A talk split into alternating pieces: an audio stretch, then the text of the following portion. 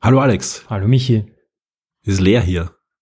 Was soll das heißen? Ich bin heute zwar zu Gast bei dir, aber ich mir dachte, ein bisschen Live-Publikum bringst schon mit. Also Nein, ich habe ich hab, Alle schlafen geschickt. Alle schlafen geschickt und äh, krank. Ja. Alle, alle krank. Ein bisschen, bisschen leise hier nach dem letzten großen Live-Podcast. Das Ja. fehlt ein bisschen. Ja, es ist wirklich, es ist eine andere Stimmung. Ja. Es ist eine, eine sehr nette Stimmung. Aber es ist natürlich ein, ein bisschen ein größerer Aufwand. Aber ich finde, die letzte Live-Aufnahme war sehr gut. Und schauen wir mal, ob wir es wiederholen können. Ich bin mir ganz sicher. Ja, aus Gründen, aber dankenswerterweise bin ich heute bei dir zu Gast. Warum wissen wahrscheinlich die meisten Hörer. Nach längerer Zeit wieder, ja. Ähm, aber das heißt nicht, dass wir keine Themen haben. Und deswegen würde ich sagen, wir starten jetzt einfach in die Sendung. Willkommen bei den Game Minds, dein Podcast über Videospiele, das Leben, das Universum und den ganzen Rest. Fast live aus Wien mit Alexander Amon und Michael Furtenbach.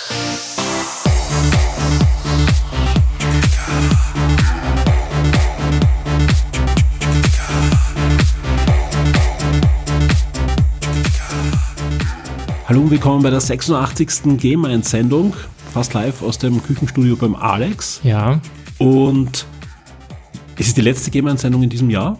Die letzte reguläre Das Game 1 stimmt. Sendung. Denn, Stimmt. wie angekündigt, der Alex hat sich bereit erklärt. Ich weiß noch immer nicht warum. Irgendwann wird er mal verraten, was da mir, mir, passiert mir ist. war der Scope nicht bekannt. Jetzt, wo ich in eurer WhatsApp-Gruppe bin mit den anderen zwei Verrückten äh, und ihr, ihr schreibt, dass ihr letztes Jahr neun Stunden aufgenommen habt, muss ich sagen, wird mir ein bisschen schlecht, ja. Ja, Aber ich werde euch antreiben. wir hatten wenig Fokus dort. Ich wollte gerade Ja. sagen, ich werde den Fokus Und, reinbringen. und darfst, du darfst nicht den, den Eierlikör vom Christoph unterschätzen. Der hat ein bisschen da die, die Zeit dann, Raum und Zeit ist verschwunden. okay, okay. Also da müssen wir aufpassen auf alle Fälle. Aber ja, Alex wird dabei sein bei der großen Weihnachts- und Silvestersendung, die quasi dann eine G1 Neo-Sendung, Crossover, epischen Ausmaßes wird. Ja. genau.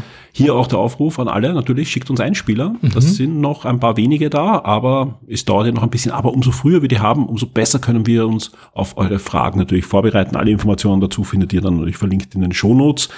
Jetzt aber würde ich sagen, starten wir mit der Game-Sendung 86. Alex, welche Themen haben wir vorbereitet? Vielleicht so ein kurzer Abriss. Ich, Was haben wir vor zumindest? was haben wir vor? Genau, schauen wir mal, wie, wie spät es wird. Ähm, du hast ja schon vollmundig im ähm, Wochenstart angekündigt, dass ich äh, gut befüllt habe. Das war nicht übertrieben, Ja, wirklich, wollte ja. ich an dieser Stelle sagen. Vor allem, du hast deutlich mehr gehabt als ich. Ich habe noch gar nichts drin. Du hast echt bis zur letzten Minute gewartet, aber äh, das macht es auch ein bisschen spannend. Wir haben uns äh, zwei Themen überlegt, die wir gern behandeln wollen. Äh, das ist sehr ambitioniert, aber schauen wir mal, wie weit wir kommen.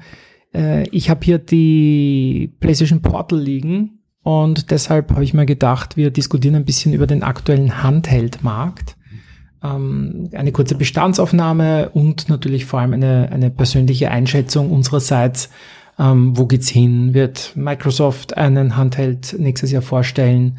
Wird die Switch 2 kommen? Wird der Boom anhalten, dass irgendwie gefühlt jeder Hardwarehersteller aus China und den USA einen Handheld äh, produziert? Braucht man diese Handhelds überhaupt? Und äh, genau, das wollen wir uns anschauen. Ansonsten hätte mich persönlich noch interessiert, weil es tröpfeln einfach nach und nach die 2024er äh, Sachen rein. Also auch der Kalender 2024 befüllt sich.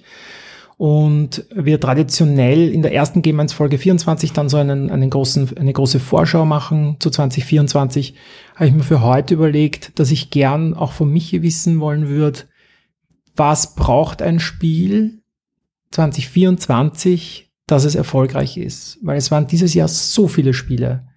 Und jetzt, wenn man sich eben Jänner bis März anschaut, das fühlt sich schon, was ist, wenn nächstes Jahr wieder so wird? Da wird viel auf der Strecke bleiben. Es ist dieses Jahr viel auf der Strecke geblieben. Was ich gelesen habe, Und zumindest nur die Hälfte der Leute arbeitet mehr an den Spielen. ja, genau. Und ja, das ist leider auch Es ist zwar jetzt, ich habe auch ohne, ohne, ohne zu schmunzeln das Ja, jetzt ja, gesagt, ja, ja. ja. Na, das weil es stimmt. hört einfach nicht auf. Ja. Das Allein gestern, allein gestern und heute, keine Ahnung, wann auch immer ihr das hört, gestern, vorgestern, Mhm. vor zwei Tagen, äh, Embracer Group, schon wieder äh, Meldungen von diversen Studios, die die halt cutten müssen. Also eigentlich jedes Embracer Studio muss cutten. Ja. Und, und was für mich extrem bitter ist, dass gerade neu gegründete, neue, alte Free Radical, die Free Radical, äh, richtig. Mhm. soll noch vor Weihnachten geschlossen werden und das wird auch bestätigt, also es schaut nicht gut aus. Und Ist aber auch eher der Legacy, der du nachtrauerst, ne? ja, aber es waren die richtigen Entwickler wieder dabei. Es waren schon diese Leute, die auch schon bei Rare und GoldenEye gearbeitet Mhm. haben und einfach dann coole Ego-Shooter gemacht haben. Ja. Da hätte ich schon gerne noch wieder was gesehen. Ich glaube, das werden wir dann eh auch, auch in drei Wochen dann vielleicht noch kurz abreißen, wenn wir auf 2023 zurückblicken, dass, ähm, dass das ja. Jahr ein starkes Gaming-Jahr war, aber halt. Sowas habe ich auch noch nie erlebt. Also nicht, nicht, dass Firmen geschlossen mhm. werden, Entwickler, die man mag und so weiter, aber das irgendwie so. Alle zwei Wochen. Ja, und vor allem, es trifft ja nicht nur Embracer. Also mhm. Embracer wissen wir, da gab es diesen Cut mit, mit dem ähm, saudischen Fonds, der nicht eingestiegen mhm. ist, ja. Und klar, wenn das Geld nicht da ist, muss ich halt überall sparen. Das tun sie. Also das will ich die andere Firma auch machen. Aber ist ja jede Firma. CD Projekt war, ja, Sega, äh, Sony hat alle, gespart, ja. äh, Microsoft auch, ja. 343, ne, also die Halo-Entwickler. Auch, auch so Studios wie Naughty Dog und so. Also es trifft einfach jeden. Ja. Bungie. Nein, so es war wirklich, es haben ja viele argumentiert irgendwie, dass, dass sie im, im Corona halt äh, auch Leute eingestellt haben, ja. Ähm, aber offenbar alle zu, zu Natürlich, ja, ja, das, das, darf man nicht vergessen, das, das ist natürlich aufgebläht und so weiter. Der einzige, wo es sogar eine Meldung nicht gab, ist halt Nintendo.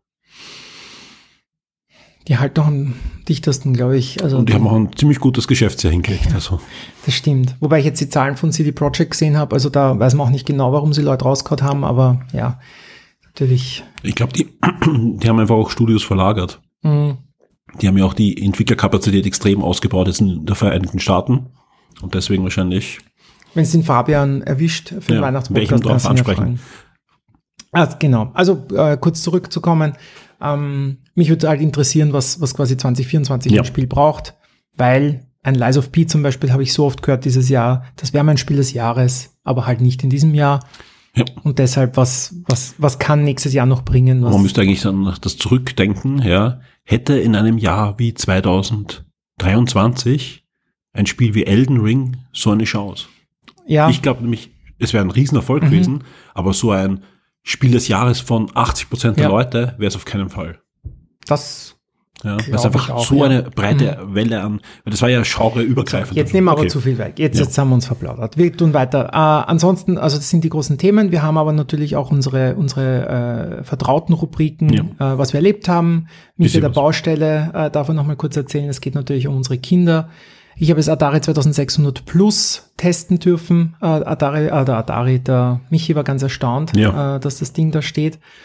Wir haben viel gespielt, ähm, vor allem ich, ähm, Alan Wake 2, Sea of Stars, Howl. Ähm, ein Spiel haben wir gemeinsam gespielt, das, ähm, was es schon auf iOS Iron Marines. Genau, Iron Marines. Und wir haben natürlich auch viel gesehen, unter anderem Robocop, habe ich mir angeschaut, aus dem Jahr 1987. Und äh, ich werde dann verraten, ob er mich noch immer so begeistert wie als Teenager. Und äh, ausschlaggebend war natürlich das Spiel. Äh, das Spiel. Ja. Sehr schön. Also ich glaube, wir haben da eine, eine schöne Sendung vor uns und würde sagen, ja, mit was wollen wir starten? Starten wir mit einem Thema? Mhm. Ich würde sagen, gleich mit den äh, 24. Wenn du gerade mit Elden okay. Ring angefangen hast, finde ich, äh, kannst du den Gedanken jetzt auch zu Ende bringen. Ja, also, ich, ich, ich äh, glaube einfach, dass Elden Ring äh, ein Riesenerfolg gewesen wäre, aber nicht so ein übergreifender Erfolg, äh, weil einfach so viele Spiele da sind. Wäre Breath of the Wild ein so ein Spiel des Jahres geworden? Ja, das, das kann man einfach, das kann man ja sehen dieses Jahr. Ja, es wird, es ist eben ein, ein uh, Breath of the Wild 2 ist, ist ja bei vielen das Spiel des Jahres, aber bei weitem nicht bei allen, sondern bei einer, äh, bei vielen, eigentlich bei einigen das Spiel des Jahres, ja.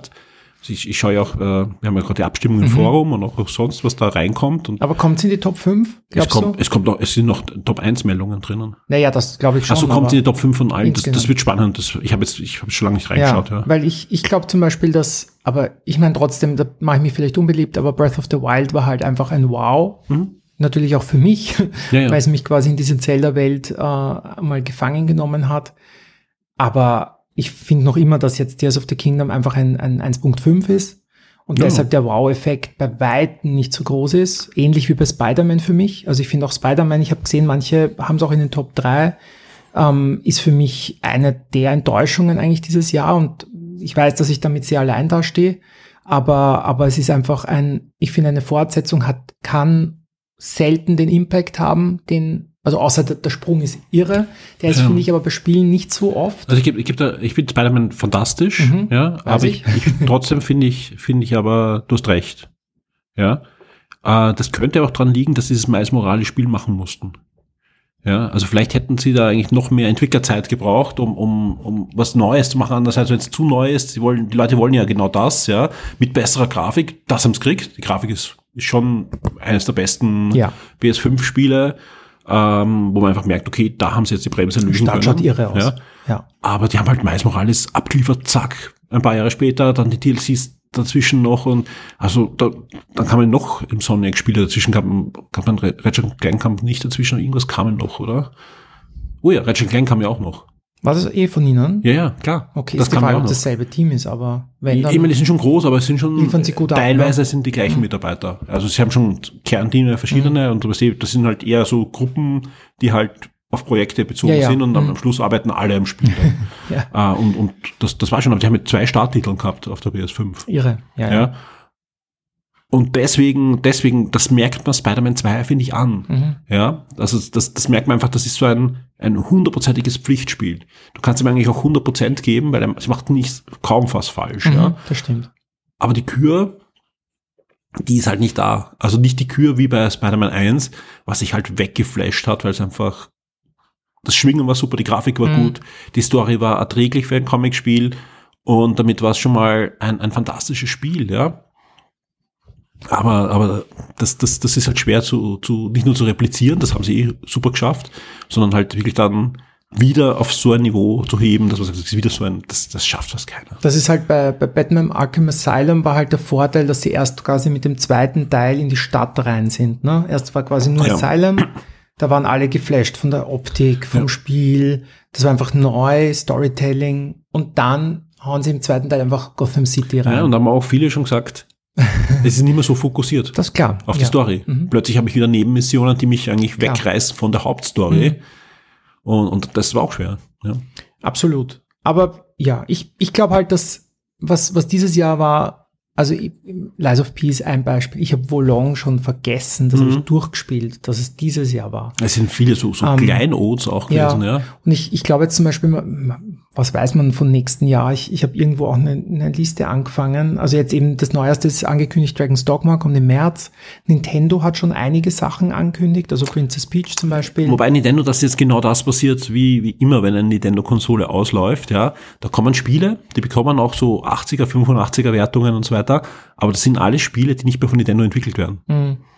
Sie lagern alles raus. Ja, es ist ja auch jetzt dieses äh, Super Mario RPG, super Spiel, ja, wurde aber von einem Zuliefererteam geportet. Mhm. In tadellos, also gar nichts, ja, aber ähm, solche Spiele, weil die, die Kern-Nintendo-Teams arbeiten an Switch 2 Spielen. Mhm. Da kommt nichts mehr. Nur kurz, ähm, ich habe es gefunden. Alone in the Dark, 16.01. Prince of Persia, 18.01. Last of Us 2 Remake, 19.01. Tekken 8, 28.01. Suicide Squad, 2.2. Helldivers 2, 8.2. Mario vs. Donkey Kong, 16.2. Dark Forces Remaster, 28.2. Final Fantasy VII Rebirth, 29.2. Ich könnte jetzt so weitermachen. Es kommt wirklich noch Skull and Bones, ist jetzt äh, mehr oder weniger bestätigt. Space Marines 2 ist verschoben, wird jetzt wahrscheinlich nicht im ersten Quartal kommen. Diese Episode erscheint exklusiv für alle Shock 2 VIPs. Werde jetzt ein Shock 2 VIP auf Patreon oder Steady. Unterstütze den Betrieb und die Weiterentwicklung unseres Magazins und der Community, unterhalte exklusive Podcasts und vieles mehr.